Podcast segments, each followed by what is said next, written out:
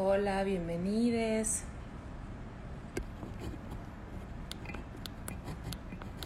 Bienvenidos a este en vivo sobre gordofobia.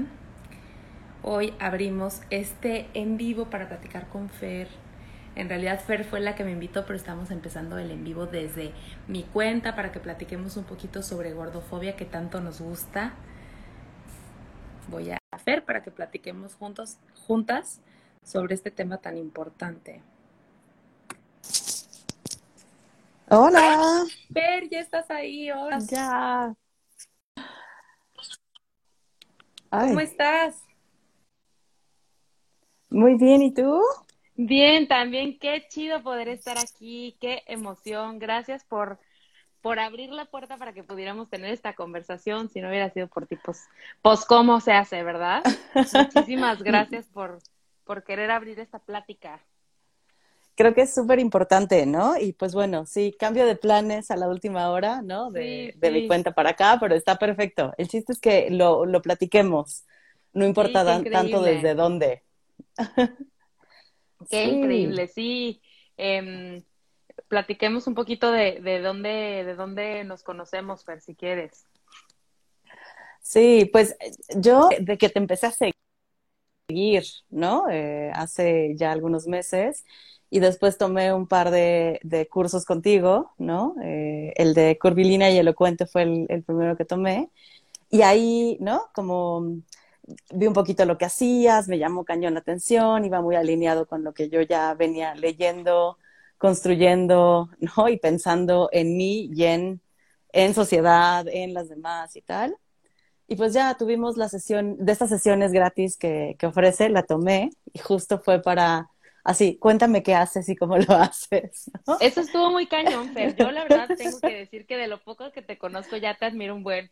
O sea, Fer es como mi, mi asesora psicóloga, entonces también creo que por eso era muy importante como juntarnos y seguir, pues seguir generando contenido así entre psicólogos que, que estamos buscando lo mejor para la gente, ¿no? Eso es algo que, que yo admiro mucho de Fer y qué chido que pudiéramos reunirnos a platicarlo, ¿no?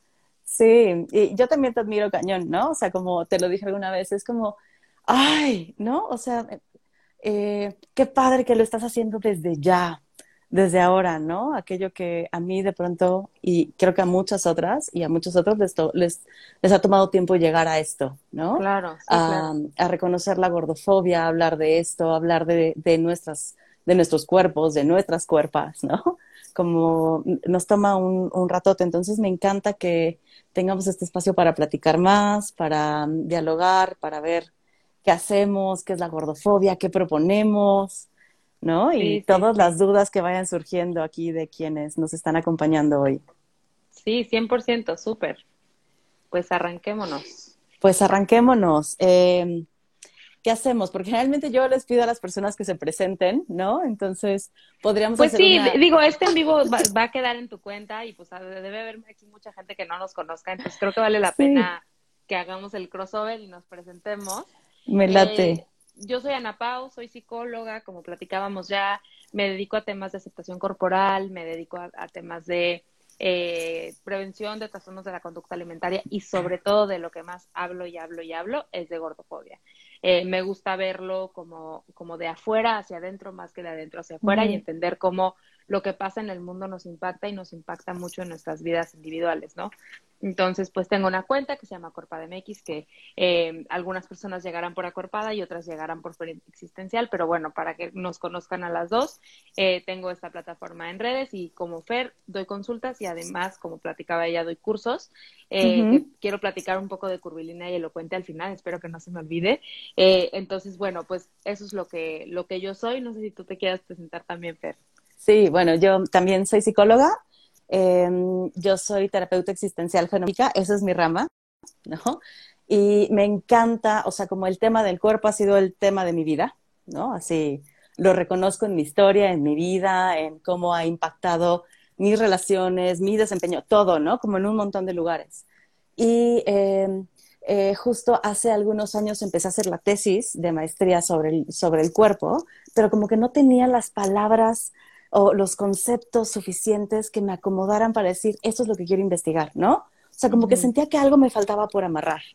Y hasta que empecé a dar con temas de gordofobia, de violencia estética, de todo esto, dije, ah, esto es lo que quería investigar, ¿no? O sea, no tenía el concepto, pero ahora que ya lo tengo aquí a la mano, eh, ¿no? Y, es esto. Entonces, eh, yo tengo la cuenta de Fer Existencial y ahí eh, hablo de diferentes temas que impactan en la salud mental, o sea, como que me encanta generar diálogos invitando gente que nos hable, ¿no? De tanatología, hablemos de amor, hablemos de un montón de cosas, que todo eso impacta en nuestro estar siendo en el mundo, ¿no?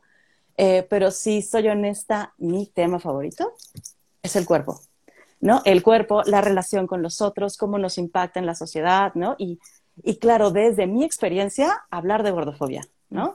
Porque pues mi experiencia es desde un cuerpo gordo y desde ahí de pronto es bien difícil hablar de experiencias de otros, ¿no? Entonces, desde mi experiencia de vivir la gordofobia en carne propia, claro que es algo que me apasiona muchísimo, que leo, que investigo, que veo, que busco, que me cuestiono, eh, ¿no? Entonces, sí, un poquito esa, esa soy yo. Qué chido, me encanta. Pues hablemos, Ana Pau, ¿qué, es la gordofobia para aquellas personas que hoy se están integrando y que no tienen mucha idea, por ejemplo? Pues eh, tú también has estudiado mucho de eso, entonces también podrás eh, sumarle a este tema. Claro. que eso, de, de, hecho, me gusta mucho, que creo que eh, hay muchos movimientos sociales hoy en día, como el movimiento body positive y demás, pero que creo que una cosa es una moda y otra cosa es entender lo radical de los movimientos y que creo que tú y yo tenemos una mirada bastante radical, que nos gusta entender eh, como el como el tema histórico y el tema de verdad de impacto que tiene la opresión y demás, ¿no? Que de pronto eh, diré algunas palabras como opresión y así que son difíciles de entender. Síganos la corriente y este y espero que vayan cachando como algunas eh, cositas. Si tienen dudas, nos pueden preguntar también. Pero bueno, la gordofobia es justo una forma de opresión y discriminación que sufren las personas gordas, en cuerpos gordos, eh, o en cuerpos grandes o de tallas grandes, y que implica muchísimas cosas, entre ellas desde solo comentarios hasta un sistema de salud que no está preparado para enfrentar los, las problemáticas de las personas gordas, eh, pérdidas de empleo, ¿no? O sea, como cosas ya que tienen que ver con tal cual de vida o muerte, como los trastornos de la conducta alimentaria, eh, y todo tiene que ver con esta aberración a los cuerpos gordos, es decir, no me gustan los cuerpos gordos, son asquerosos, este, son personas que no se cuidan, o sea, como todas estas creencias es lo que acaba en pues, una discriminación bastante bastante fuerte que cuesta vidas en el tema, como decía, de trastornos de la conducta alimentaria y de salud mental en general, ¿no? Entonces, no sé si quieras agregar algo tú, Fer, de ese tema. Sí, a, mí sabes que me gusta como resaltar mucho porque eh, entendemos la opresión y la discriminación también como, como violencias, ¿no? Claro. Entonces, siempre me gusta como meter aquí la violencia porque parece que mientras no lo nombramos es como si quedara flotando, ¿no? Entonces, son estas violencias que recibimos en nuestro día a día, que van desde el insulto que te gritan en la calle, ¿no? Hasta la familia fiscalizando lo que comes, ¿no? Hasta los comentarios de tus amigas de estoy súper gorda, ¿no? Y, las ves en un peso normal, ¿no? Eh, como, como todo esto que se vive socialmente, que son eh, desde violencias podría llamar, me choca decir como tamaños de violencia, como si hubiese una más fuerte que otra, ¿no? Pero claro. como estas violencias un poco más pequeñas, pero que igual van, lacerando mucho, ¿no? Y me acuerdo hace poco una conversación que, que, tenía en un grupo y me preguntaban, o sea, ¿cuál ha sido como la violencia más fuerte que has vivido, ¿no? Como la discriminación más fuerte que has vivido a partir de tu cuerpo. Y yo decía, es que no es que sea una, mi bronca es que son un montón, ¿no? Entonces, son como un montón de cortaditas de hojas de papel, que una pues sí te duele y te arde, pero cuando son tantas y diarias, es terrible vivir con ese peso, ¿no? Entonces, claro. Como, me gustaría meter eso, como sí, opresión, sí, discriminación, sí, violencias que vivimos en el día a día. Sí, que de hecho yo alguna vez platicaba, pues ahora, hoy en día, a diferencia de hace 15 años y hablemos menos hace más tiempo. Em, ah, si bien el tema LGBT tiene mucho camino que recorrer todavía, tenemos muchas mentalidades que cambiar y demás. Me gusta mucho, justo en esto que platicábamos antes de que a Feria a mí nos gusta como estudiar y somos medio ñoñas y esa parte, eh, pues entender otras luchas sociales y en qué se van pareciendo o no a la nuestra, ¿no? En este tema de gordofobia. Y yo pensaba en, en las personas que yo conozco que pertenecen a la comunidad LGBT y como toda la vida hasta que descubrieron que existía una posibilidad de ser LGBT, vivieron pensando que uno, eran incorrectos y dos, que había como una forma correcta de vivir. Entonces vamos a dar un ejemplo de una mujer bisexual, ¿no? O sea, toda la vida creces pensando que está mal que te gusten también las niñas y que te gusten las dos cosas. Y entonces creces toda, toda la vida intentando taparlo, ¿no? Escuchas comentarios en tu casa de que o sea, de marica y no sé qué, y es que esa marimacha, y entonces qué asco, porque como tú no lo dices ni nada, porque qué pánico, además, ¿no? Entonces todos siguen expresándose de esa forma, este, tu mamá te cuenta que, ay, supiste de la vecina que salió lesbiana, y qué horror, ¿no? O sea, todas estas vivencias, y, y luego sales del closet y sigues viviendo todas estas cosas de mucha gente que sigue creyendo que estás enferma. Hoy en día sabemos que el tema LGBT no es una enfermedad, el tema con la gordofobia es que sigue estando justificado por ciencia, que ayer tuve un, un, en vivo justo y hablábamos de esto también. Y entonces es lo mismo, o sea, la gente no entiende que es lo mismo. Fer y yo vivimos toda la vida pensando que nuestro cuerpo era incorrecto, que era nuestra culpa, que estábamos enfermas, eh, que no vaya a ser que yo engorde más, que, o sea, que la gordura es asquerosa, o sea, crecimos creyendo eso.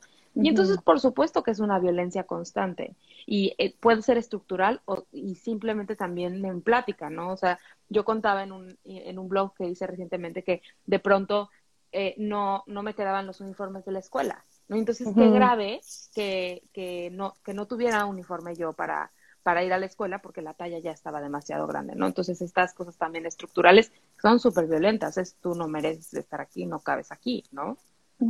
y, con esto pienso justo esto que, dicen mucho, ¿no? Que decimos mucho las feministas, como lo, personal es político, ¿no? Entonces, esto que vivimos en experiencias, eh, en pláticas de uno a uno, es algo estructural que lo único que sigue es seguir repitiendo y reafirmando esto que la estructura nos viene diciendo, ¿sabes? Como está mal ser gorda y entonces no hay ropa de tu talla. O sea, no hay ropa de tu talla ni en uniformes, ni en la ropa que te gustaría eh, como usar, ni en ningún lado. O sea, tienes que buscarte tallas especiales. Sí, está tan claro que lo gordo, porque además eh, tenemos este como, eh, como hombre promedio, y sí dije hombre, ¿no? O sea, porque esta, este humano promedio es un hombre blanco, delgado, heterosexual, este, cristiano, si se puede, ¿no? O sea, como, como este hombre, hombre ideal y esta, este humano promedio, y todo lo que está de, fuera de eso es una desviación. Y entonces por eso la piel morena es una desviación, el género femenino es una desviación,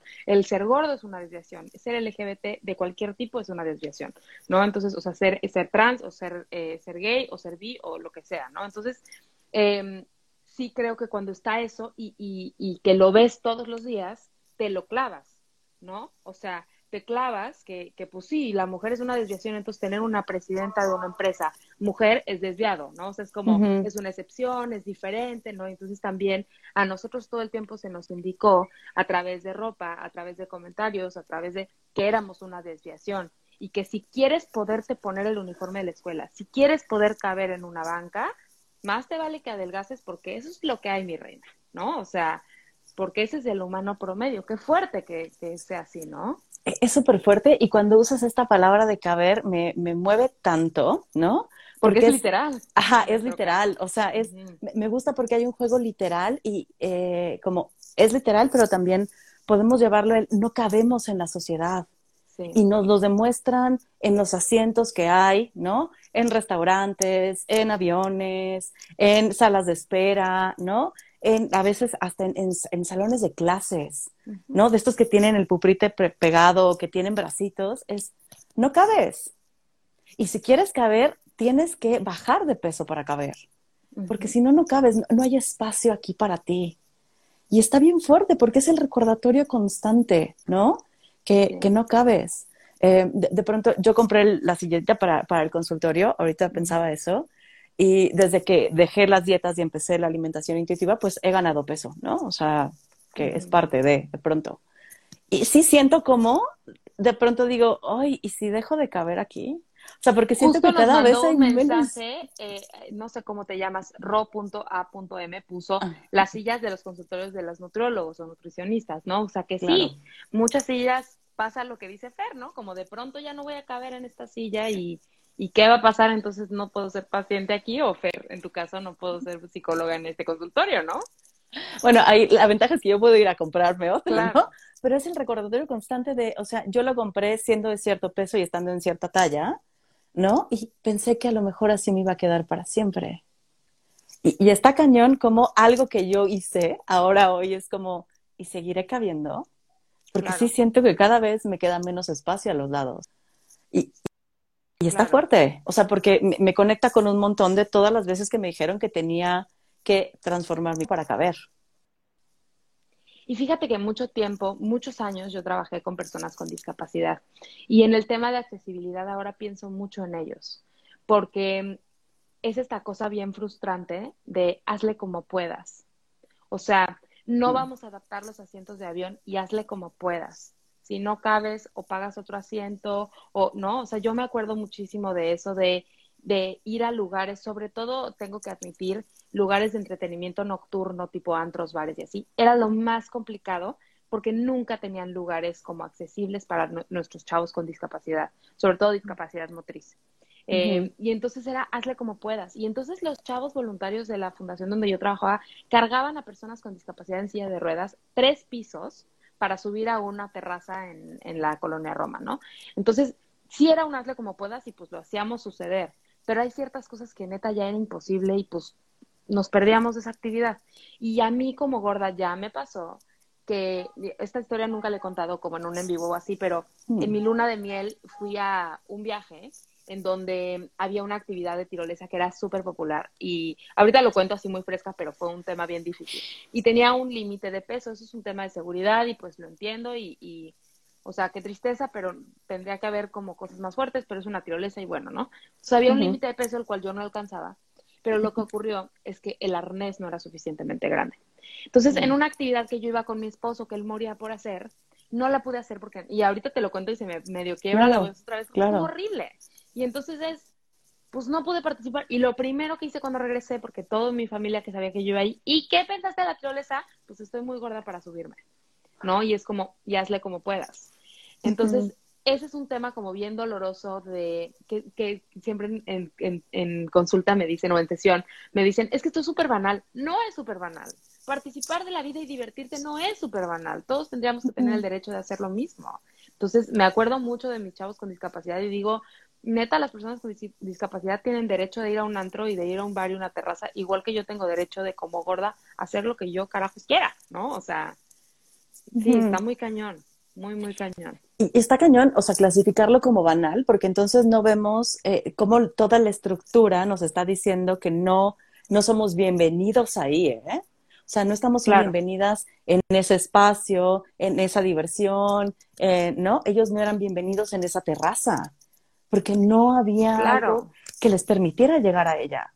Y no me importaría que fuera una adaptación, porque mucha gente dice, bueno, y entonces dos asientos, o sea, a mí no me importaría eso, por ejemplo, no me importaría que en los aviones hubiera extensores, que a lo mejor el cinturón que viene ahí no, no me queda, pero que hubiera como opciones, adecuaciones, así como hay una silla de ruedas más angosta, porque en el pasillo no cabe una normal, ¿no? O sea, hay una adaptación. El problema es que para las personas gordas no hay adaptaciones. O sea, es mejor ve adelgaza y cuando adelgaces vuelves al mundo normal porque no hay, o sea, en este restaurante solo hay sillas con brazos, si no cabes lo siento, ¿no? O sea, no hay adaptaciones. Y, y pensaba esto, o sea, como en, en, en, lo cotidiano, ¿no? En los restaurantes y tal, pero también en, justo como decías, desde las no hay adaptaciones es para las personas gordas. Sí. O sea, lo primero que te dice un médico es y adelgaza y cuando adelgaces hablamos de lo que necesitamos hacer. Para, o sea, si tú Miguel, cuando estés delgada, ya vemos cómo se puede resolver. Y está cañón porque entonces no hay una atención médica de calidad solo porque para ellos tienes sobrepeso, ¿no? Es, no, no estás bien. Sí, sí, está muy cañón y además eh, el, el, o sea, por un lado, volviendo al tema de accesibilidad que estamos hablando ahorita, el equipo médico no está preparado para atender a personas gordas. O sea, los baumanómetros, creo que se llaman, no sé, no soy doctora, soy psicóloga, perdón. Lo que te mide la, la presión. La presión. Eh, y así, muchas veces esas cosas no le quedan a las personas gordas. Yo estoy a punto de que mi brazo no quepa bien porque yo soy de brazos gordos. Si soy gorda y soy de brazos gordos, o sea, imagínense, ¿no? Entonces, estoy a punto de que no me queden Y muchos médicos no tienen una adaptación para eso y entonces literalmente miden mal la presión de los pacientes porque les tienen que apretar demasiado el brazo porque no les queda y entonces así de que estirando, ya sabes, muchas camillas, batas este, hospitalarias, o sea, cosas que son neta básicas, o sea, no, no hay acceso y además está todo el sesgo de que entra un paciente gordo a tu consultorio y tú ya sabes, o sea, si eres ortopedista, lo primero que vas a hacer es darle pérdida de peso, que en el blog que publiqué esta semana hablo de eso. Se nos hace lógico. O sea, tú vas a un ortopedista y dices, obvio es por el peso y le vas a recetar pérdida de peso. Por, si yo fui por las rodillas, dame algo para las rodillas, no para el peso. Si yo fui por el peso, entonces digo que igual no, pero, pero no fui por eso, o sea, fui por las rodillas, dame algo para las rodillas y deja en paz. O sea, tú no me vas a recetar unas gotas para los ojos si ves mi ojo, más bien me mandas. Pero, o sea, no me vas a decir no te voy a atender tu rodilla hasta que no atiendas tu ojo, en dado caso, ¿no? O sea, sí. Sí, es todo un tema de acceso también ahí al, al simple hecho de, de servicios de salud. Y por ejemplo, las jeringas, no sé si viste que, salió una nota que para las personas gordas se necesitaban jeringas especiales como más ah, largas para que la inyección, por ejemplo, del COVID fuera intramuscular, ¿no? Entonces llegó una persona gorda y dijo, oye, es que no me puedes inyectar con esa jeringa, ¿no? Porque esa jeringa no va a alcanzar a atravesar las capas de grasa que tengo. Ajá. Entonces tiene que llegar al músculo y si no llega al músculo no va a ser el mismo efecto. Entonces tuvo que pelear para que la vacunaran, con, o sea, con la jeringa que a ella le tocaba, ¿no? Y, es como, desde eso, ni siquiera se piensa en las diferencias de los cuerpos desde la medicina. No, es como, ay, bueno, pues ya estás gorda, pues ni modo. O sea, un poco te jodes por, por eso, es tu culpa, y entonces te toca la vacuna y si no funciona bien en ti porque tienes más capas de grasa, chin. Sí, que creo que además es porque se cree que es una cosa que podemos controlar como, ay, es que tú elegiste estar ahí, entonces aguántate, ¿no? A diferencia de, o sea, yo estoy pensando, por ejemplo, en alguna enfermedad que tú tuvieras y que dijeras, que te recetaran una medicina y le dijeras, no me puedo tomar esto porque bla. O sea, ¿sabes? Como en el tema de la, de la, de la inyección. Y te dirían, ah, ok, porque tú no puedes controlarlo, ¿no? O sea, tú tienes una, un tipo de, de enfermedad que no puedes y entonces ya. Pero cuando pensamos que es porque sí lo puedes controlar, ah, es que tú estás gordo porque quieres, es que eres un flojo, entonces aguántate, o sea, si no te parece, pues ponte las pilas, mi reina, ¿no? Entonces es como esta creencia de que como tú lo puedes controlar, pues entonces no, no estés quejándote, ¿no? Que está cañón también.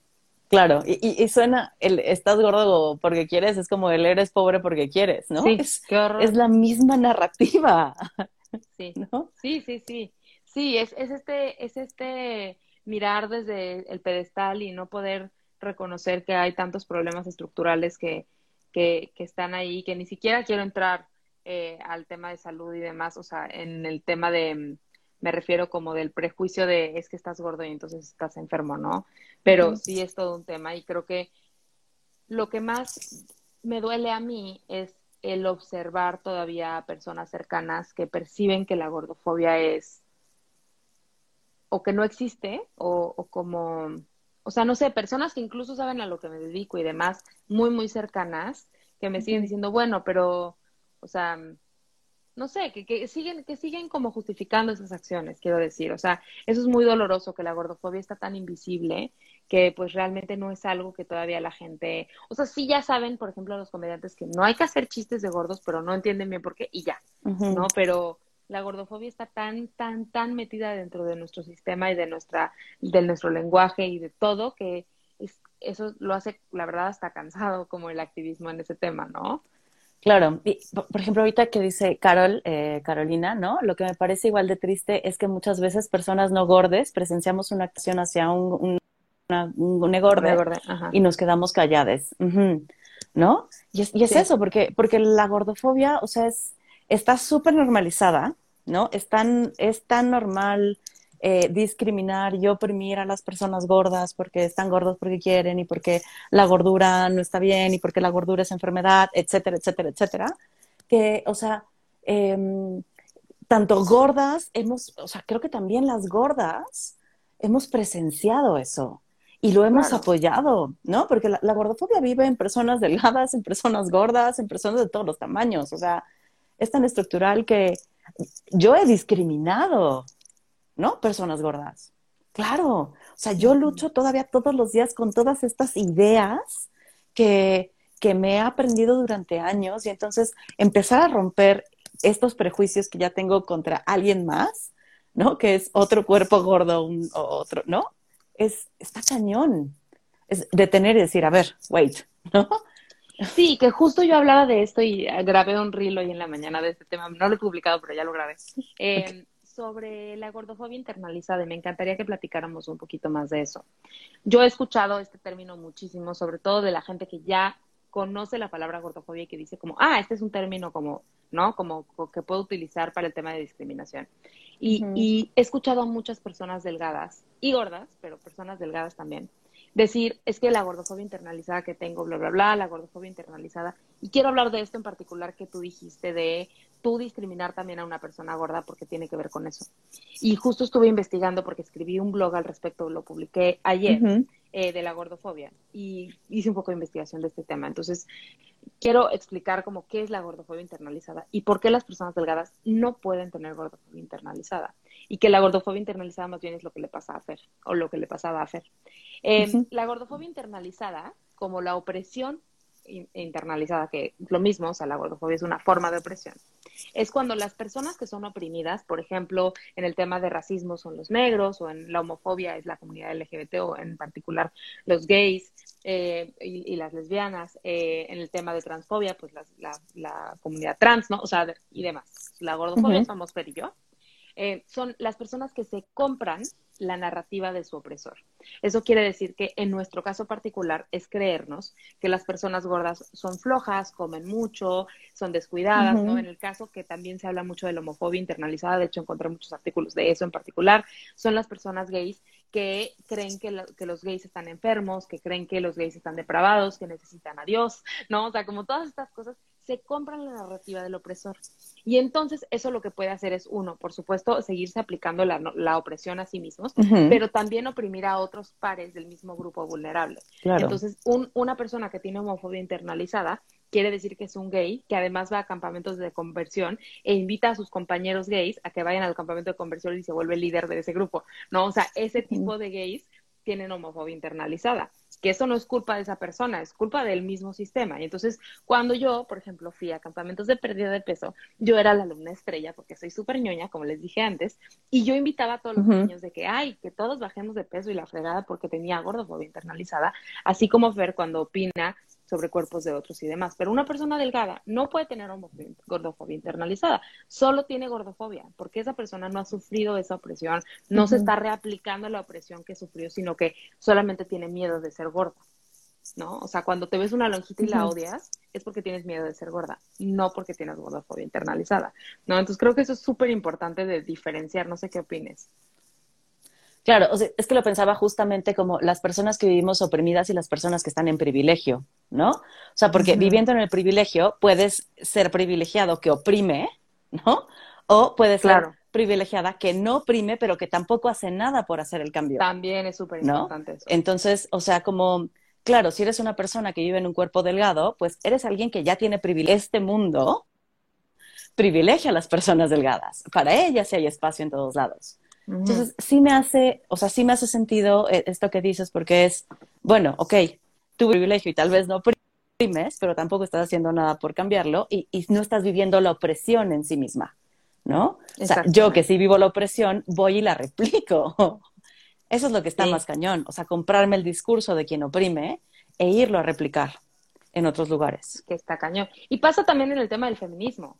¿No? O sea, claro. hay como, como misoginia internalizada también, de otras mujeres que van y aplican misoginia en otras mujeres, y eso es un tema del sistema, no es contra esa persona, es, es un problema como sistemático. Eh, Kathy pregunta que si vamos a leer preguntas, y sí, sí vamos a leer preguntas. Bueno, yo creo que sí, Fer, ¿qué opinas? Sí, claro, eh, justo te iba a decir. Para que sí las dejen.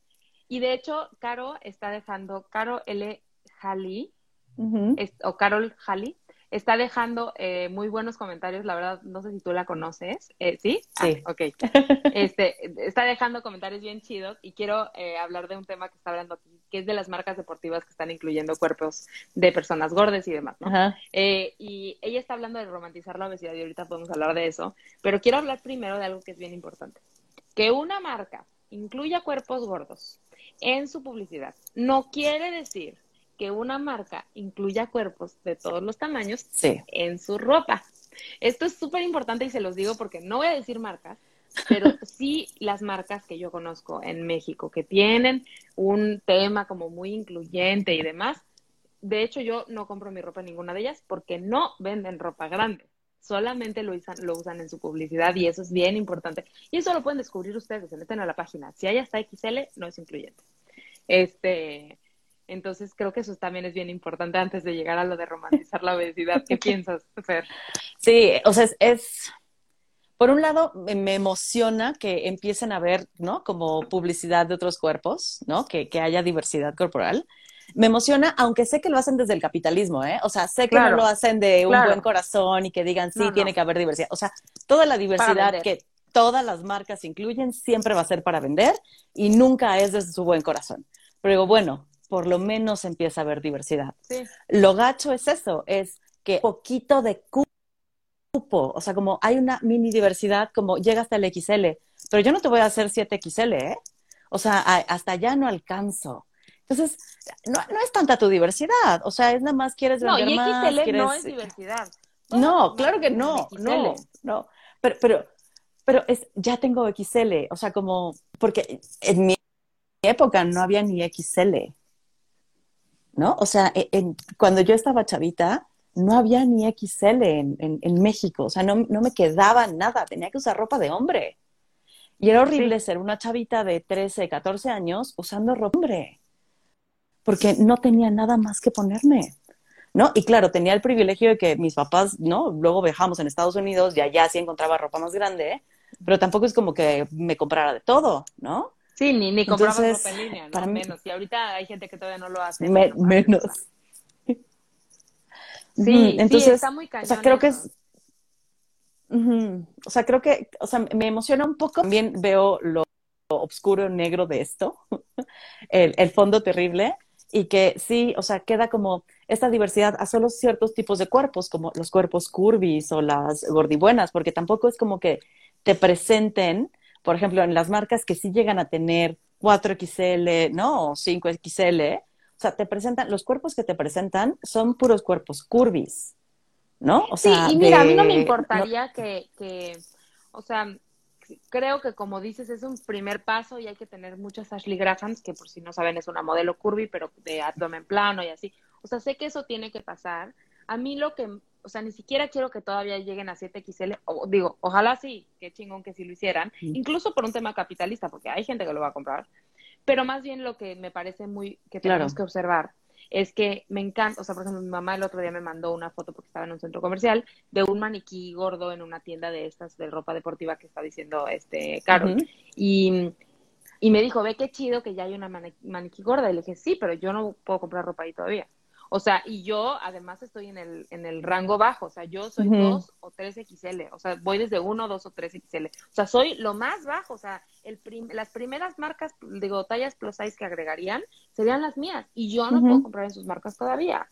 Entonces, pues sí, qué chido su maniquí, pero no, o sea, no está trascendiendo a su marca, ¿no? Que creo que es lo primero. Eh, y también pregunta, pues, toda esa parte de, de, de romantizar la obesidad. no sé si tú quieras decir algo de eso primero.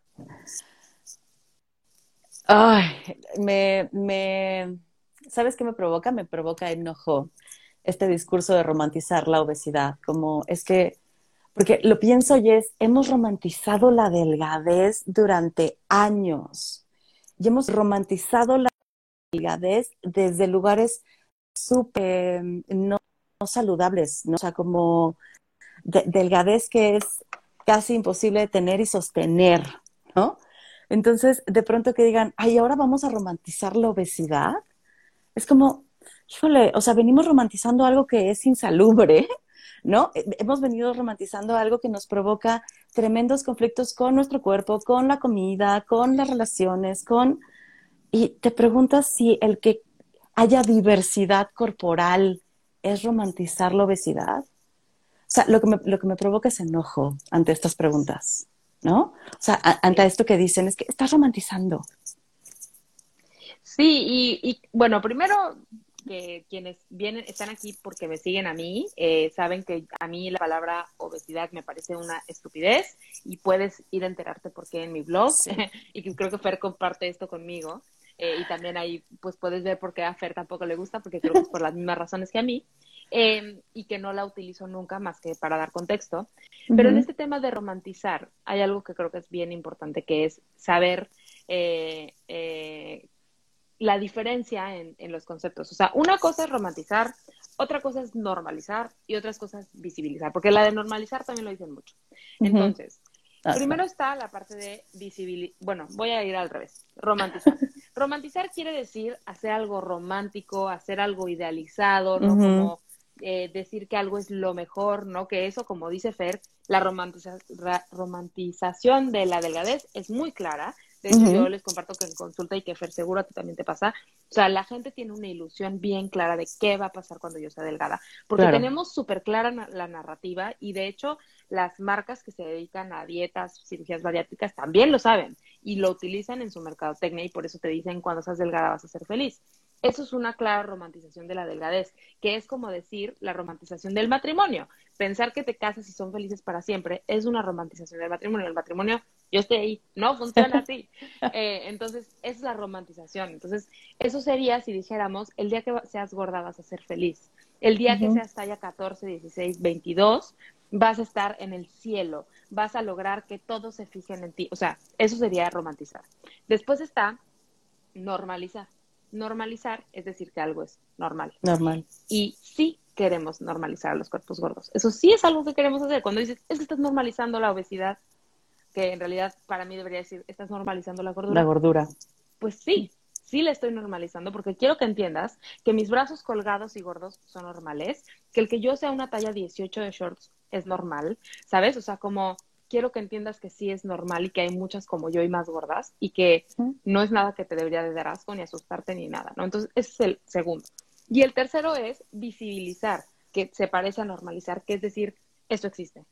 O sea, no solo es normal, sino esto existe, ¿no? Y entonces, visibilizar es decir, existen mujeres como estas, que también usan ropa y calzones y calcetines y necesitan comprar, ¿no? Necesitan comprar jeans y tienen uniformes laborales y tienen que tener ropa godín y cosas así. Entonces, nada más es visibilizar, es hacer notar que esto existe, eh, tal cual, ¿no? Como, como, sí, solo hacer notar que existe. Entonces, la parte de romantizar, pues no, esa parte no la hacemos, pero normalizar y visibilizar, eso sí, ese es el chiste, ¿no? Normalizarlo.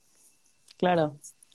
Claro, y me acordé ahorita como en un, en un post de Facebook, o sea, estuve haciendo algunos posts y mucha gente me atacaba, ¿no? O sea, mucha gente fue así como, ay, qué padre, no sé qué.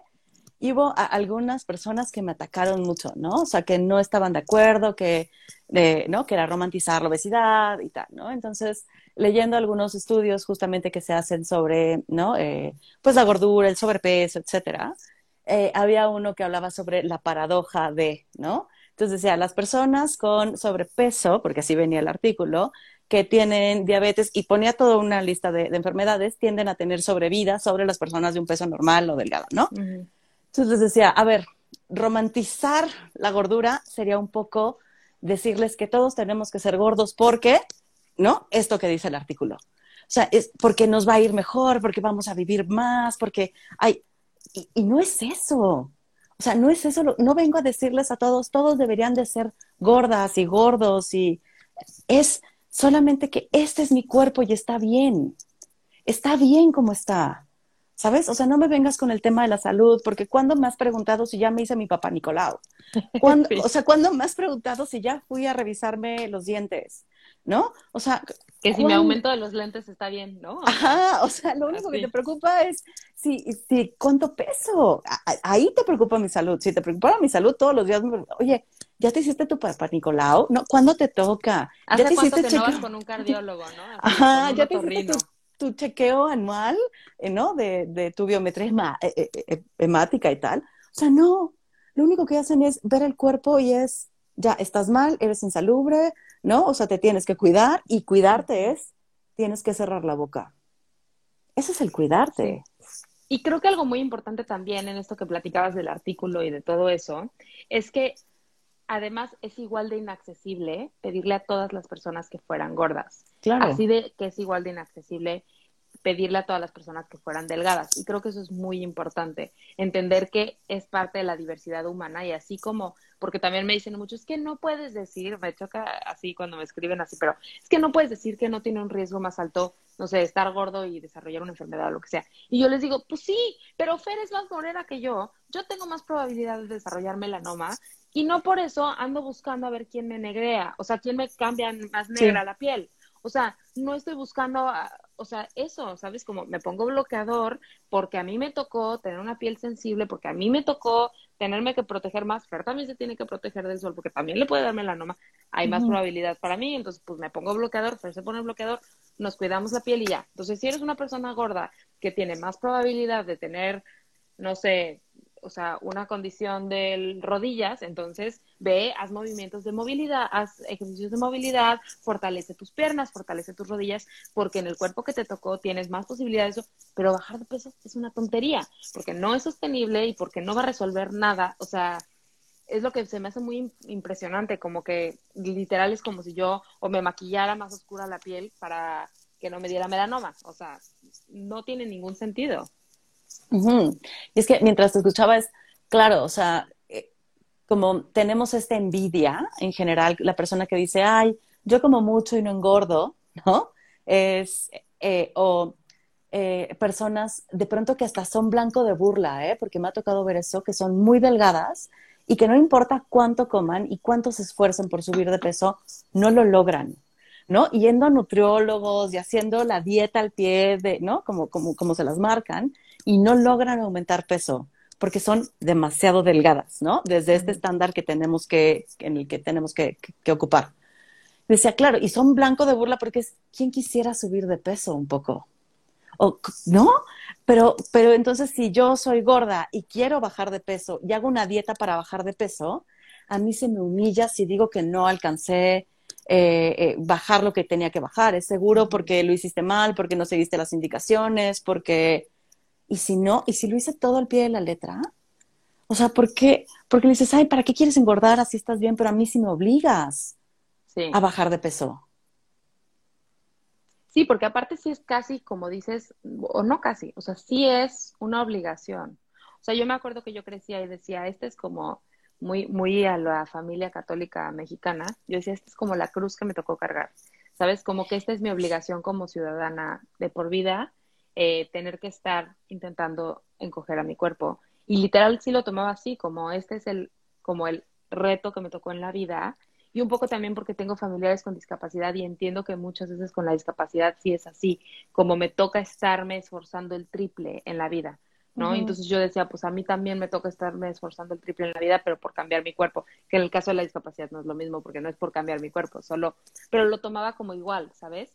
Y, porque yo usaba lentes eh, como con mucha graduación, entonces decía, es como otra cosa igual, como así como tengo que estar comprando lentes para siempre, que ya me operé, entonces ya no, pero así como tengo que estar comprando lentes para siempre, pues voy a tener que estar haciendo dietas para siempre o hacerme una cirugía que dañe todo mi cuerpo, porque la de los ojos no hace eso, pero las bariátricas sí, o una liposucción o algo así para arreglarme, ¿no? Entonces, creo que eso es súper dañino porque volvemos a esto que platicábamos al principio del hombre promedio y de cómo es una obligación para nosotras bajar de peso, ¿no? O sea, se vuelve una cosa, como decías tú, de un médico no te atiende hasta que no lo logres, o como todo lo que hemos platicado en este espacio, o sea, o no cabes hasta que bajes de peso y es tu obligación, y no es obligación de nadie más adaptarse a ti, ¿no? Y sí me gustaría como, como notar que es algo que vivimos mucho más las mujeres que los hombres. Ah, por supuesto. O sea, sí, sí es un tema de género súper fuerte. Sí. Em, y a mí me quedó súper claro cuando estaba leyendo eh, la de el libro de Magda Piñero, de Las panzas subversas, ¿no? Que justo dice, es que claro, los hombres, o sea, para que un hombre sea clasificado como gordo, primero tiene que llegar a un cuerpo muy, muy gordo, ¿no? O sea, como para decir, ah, sí es gordo. Pero una mujer, muy pronto se convierte en gorda cuando no... En la talla 6. Claro, cuando ¿no? encarna esta figura de 90, 60, 90. O sea, entonces si tú no encargas esa, eh, encarnas esa figura, ya estás gorda. ¿Sabes? Y, y está cañón, porque entonces, o sea, para los hombres no hay un promedio que deban de cumplir, o sea, no hay ni siquiera medidas para ellos, ¿no? Como espalda un metro, no, no las hay, no existe, ¿no? Eh, pero para nosotras sí, y si no las encarnamos, gorda, ¿no? Es lo primero. fíjate, te voy a decir algo además que no, voy a hacer eventualmente una publicación de esto o algo, porque me parece una, una cosa como bien impactante que yo leí el otro día en Twitter, que dije, no puedo creer que no había pensado en esto. ¿Cuál es el área? O sea, si tú vas a, a Gap, ¿no? Digamos. ¿Cuál es el área o en qué zona de la tienda está la parte de tallas extras para hombres? O en Liverpool. O en, así, en una tienda departamental. No existe. Ni lo ubica. Oh, yo por, por, eso no lo ubico. No existe. No existe un área de tallas grandes para hombres, ¿no? Y yo le preguntaba a mi esposo, porque dice, antes de hablar yo en redes de esto, le voy a preguntar a mi esposo, ¿no? ¿Qué digo? Él no es muy fashionista ni nada. Y me dijo, mira, yo sé que yo en Hugo Boss no puedo comprar, mi esposo habita un cuerpo gordo también, entonces me dijo, mira, yo sé que en Hugo Boss no puedo comprar nada, pero pues en general, o sea, puedo comprar donde sea. O sea, porque yo le dije, yo en el centro comercial donde compro normalmente puedo comprar en dos tiendas. O sea, sé perfecto cuáles son las dos, una es departamental y la otra no, y ya, ¿no? Y él me dijo, pues no, yo en realidad puedo comprar en la tienda que sea. Y él habita un cuerpo gordo. Y entonces yo pensaba, ¿por qué yo tengo que ir a una talla extra desde que voy en secundaria? Necesitaba usar tallas extras. Y él nunca tuvo que hacerlo, justo por esto. Porque nuestros cuerpos se acaban en un, en un momento muy pequeño. Y a partir de ahí eres desviada, lo que sea más arriba, ¿no? Entonces, eso está súper fuerte y es muy clara, muy clara la comunicación del mundo en el hecho de que no hay tallas grandes para hombres. Que bueno, sí existen en Estados Unidos tallas para, se llaman big and tall, como grande y alto, para personas con cuerpos aún más grandes, que sí también falta accesibilidad para los hombres definitivamente. Pero este, este detalle de esto es talla normal y esto es talla extra en las mujeres es muy claro. Claro. Muy, muy claro. Y me, quedé pensando, eh, también vi hace, hace poco un post, no sé si lo viste, justamente de alguien que le estaba midiendo de ropa a su bebé y que tenía, eh, haz de cuenta, la, la, talla era de un año, ¿no? Entonces tenía, por algo tenía mameluco de un año de hombre y un año de, de, niña, ¿no? Y era Entonces, más chico, el de niña. Ajá, el de niña, de un año. Y el de, el de niña de un año era más chico. No, le apretaba. Decía, pero ¿cómo es posible que le apriete, no? Y le ponía el de niño y le quedaba perfecto. Entonces, es, es algo que nos marcan desde bebés, ¿sabes? O sea, desde bebés ni siquiera puede ser más grande. Y ojo, porque hay gente aquí que va a decir, es que las niñas sí tienden a ser más pequeñas siempre y los hombres siempre tienden a ser más grandes. Eso es una no realidad. No es una realidad, porque, o sea, yo acabo de platicar de esto con mi mamá y vimos una foto de cuando yo tenía 13 y mi hermano 14, y mi hermano es súper flaquitito, es un poco más alto que yo, pero es súper flaquitito, y yo ya tenía un cuerpo más ancho y tenemos 13 y 14, o sea, no éramos adultos todavía, y, y nos veía, o sea, él era mucho más pequeño que yo. Entonces, eso no es real. No es real que los hombres siempre son más grandes que las niñas. Hay muchas niñas muy altas. O sea, no es real. Y eso también habla de cómo a las mujeres siempre se nos pide que seamos pequeñas, delicadas, delgadas. O sea, esa es una cosa común, es un tema de género, es un tema de opresión y se aplica desde ahí, ¿no? O sea, desde, desde un año. O sea, desde un año están las cosas pequeñas en ropa para niñas y grandes para niños, ¿no? Sí, Está cañón. Así se me, se me rompe el corazón, ¿no? De pronto sí, como decías, es, es bien cansado, ¿no? Hacer activismo, ¿no? Activismo gorde, es, de pronto es con, todas estas voces que siguen repitiendo lo que nos han dicho toda la vida. A mí que... tengo que admitir que a veces todavía me da pena decir a qué me dedico con gente fuera de, o sea, que no me sigue ya y que, ¿sabes? Como que con mis tíos y así, como que ay, no sé si quiero tener esa conversación en la que me van a decir es que estás romantizando la obesidad y entonces todo tu trabajo es, ¿sabes? Sobre todo ahora que este es mi único trabajo, eso es bien, bien pesado, o sea, como que, que sea tan invisible, como dices, y que haya tanta, tantas conversaciones de vuelta, ¿no? Para el otro lado. ¿Qué, ¿Qué, nos toca hacer, Ana Pau? O sea, oh. ¿qué nos toca hacer eh, en lo individual, en lo social? Sea, ¿cuáles serían como tus invitaciones o tu invitación para quienes nos están viendo hoy? Yo creo que si tú tienes un poder solo individual, es decir, no eres un jefe en una empresa o un una jefa de familia o eres, eh, ¿no? O sea, como que te sientes, eres una chava de 21 años, estudiante y que pues solo tienes lo que tú puedes impactar individualmente. Por un lado, visibilizar cuerpos gordos en redes sociales, o sea, no solo seguirlos, sino compartirlos, eh, sobre todo si eres una persona delgada, ser un espacio seguro para otras personas y que entiendan que contigo todo está chido, que no como esa parte me parece bien importante. Hablar de esto cuando tus amigas gordas no están, ¿no? O sea, me parece bien importante que yo espero que cuando cierre la puerta, eh, la gente que se quede en el cuarto no diga, güey, cero, ¿no? O sea, como que, que sigan apoyándome en este tema, me parece súper, súper importante. Y en un nivel más grande, por ejemplo, si tú eres maestro o si tú eres, ¿no? Como decía, una jefa de familia y demás, pues empezar a compartir con, con los demás que es bien importante dejar de opinar sobre los cuerpos. O sea, creo que en realidad, eh, si no quieres o sea, hablamos hoy durante una hora de este tema y podríamos hablar durante seis horas. Es un tema súper profundo eh, que hay muchos libros al respecto, pero que creo que un límite básico que podría detener mucho de lo que pasa es dejar de opinar sobre los cuerpos de otros en general. Eh, porque además los cuerpos son una cosa que no, no tienen mérito o, o de mérito, digamos. O sea, la nariz que Fer tiene y la que yo tengo no es un mérito ni un demérito. O sea, es la que me tocó, ni mis ojos. O sea, mis ojos puedes verlos y decir, ay, qué preciosos porque son verdes. Pues sí, güey, pero tienen el mismo mérito que los de Fer. O sea, yo nací, ya estaba así, ¿no? Entonces, los cuerpos no tienen mérito ni por ser delgados ni por ser gordos, entonces como que para qué, cuál es el punto, mejor opina sobre otras cosas.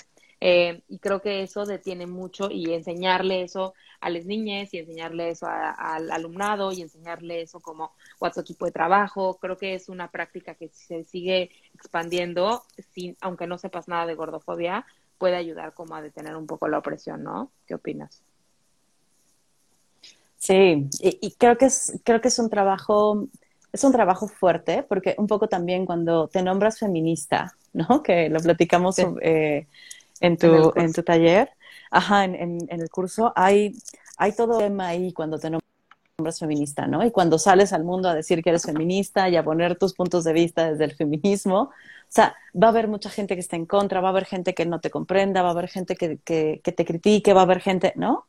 Pero sí lo que necesitamos son, son aliadas, ¿no? Aliadas, aliades, aliados que, que nos ayuden a normalizar los cuerpos gordos, ¿no? O sea, que, que justo puedan, eh, como decía eh, Carolina hace rato, como detener esta discriminación que vivimos, ¿no? Hacer un, un alto, aunque no estemos presentes, pues.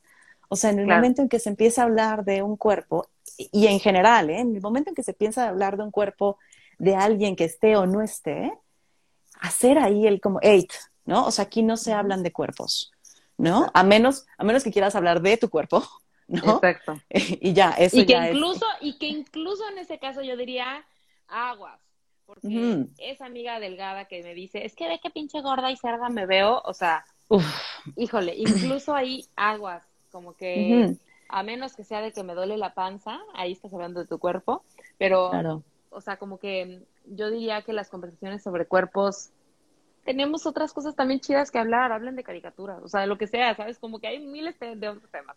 Mejor hablen de política, religión y sexo, como todas las cosas que nos y de dinero. De cuerpos no. Claro, pero, o sea, ahí es como tienes, tienes la, la, autonomía para hablar de eso y yo decidiré si es, una, si es una conversación que quiero seguir.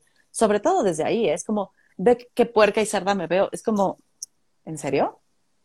O sea, ¿qué me, qué me dejas o dónde me pones? Porque también hasta poder, poderle decir, a ver, o sea, ¿qué onda con esto? ¿Qué onda con tus comentarios que lo único que hacen es seguir eh, fomentando estas ideas sobre los cuerpos, ¿no? Y que te trates así y que te veas así. O sea, creo que podríamos decidir o no tener esa conversación, ¿no? Sí. Pero creo que sí deberíamos tener autonomía para hablar de nuestros cuerpos y esperaría, o sea, como mi deseo, es que empecemos a hablar, tener conversaciones distintas sobre ellos. Porque es, es parte de estar en nuestro mundo, ¿sabes? Como eh, me, me, gusta esta idea de hay cosas mucho más interesantes de nosotros, sí, ¿no? Hay cosas bien interesantes que tengo para compartir, para relacionarme y tal, pero la única forma que tengo de estar en este mundo es a partir de este cuerpo. Claro. Y a partir de este cuerpo, a ti y a mí nos van a tratar diferente, nada más por el color de piel, ¿eh? Porque justo lo decías, tú eres una gorda blanca, ¿no? o sea, tú eres una gorda blanca y desde ahí ya tienes un privilegio que yo no tengo. Aparte, eres una gorda blanca joven. Y yo ya soy una gorda morena, entrando en una edad un poco más madura. Sí, sí, sí.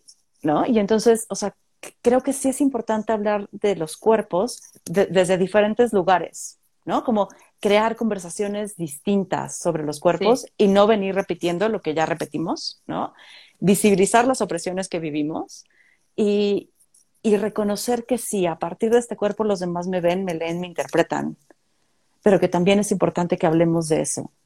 Sí, de, cómo es tu interpretación. Exacto, sí, o sea, a ti te pueden interpretar de una forma y a mí de otra, pero es bien importante como hacer notar, o sea, esta, esta descripción que acabas de hacer de, de morena no tan joven y gorda contra de, eh, blanca, joven y gorda, es bien importante hablar de esas diferencias y de, de poder reconocerlas desde ese lugar, ¿no? Y, y, yo siempre hablo de no hablar de los cuerpos porque es una forma bien rápida de poder como detener la opresión, pero mi trabajo es hablar sobre cuerpos, ¿no? Creo que sí, justo tenemos que hacerlo desde otro sitio, sobre todo considerando la inequidad y pudiendo hablar de cómo sí hay cuerpos que están abajo que otros, ¿no? En un sistema que hoy eh, no, no, no nos beneficia a todos de la misma forma. Y de hecho, quiero hacer este, no sé cómo se llama en español esto, pero como un plugin en este, en este momento de un tema que hablé al mero principio, que es que eh, Fer tomó un curso conmigo que se llama Curvilínea y Elocuente.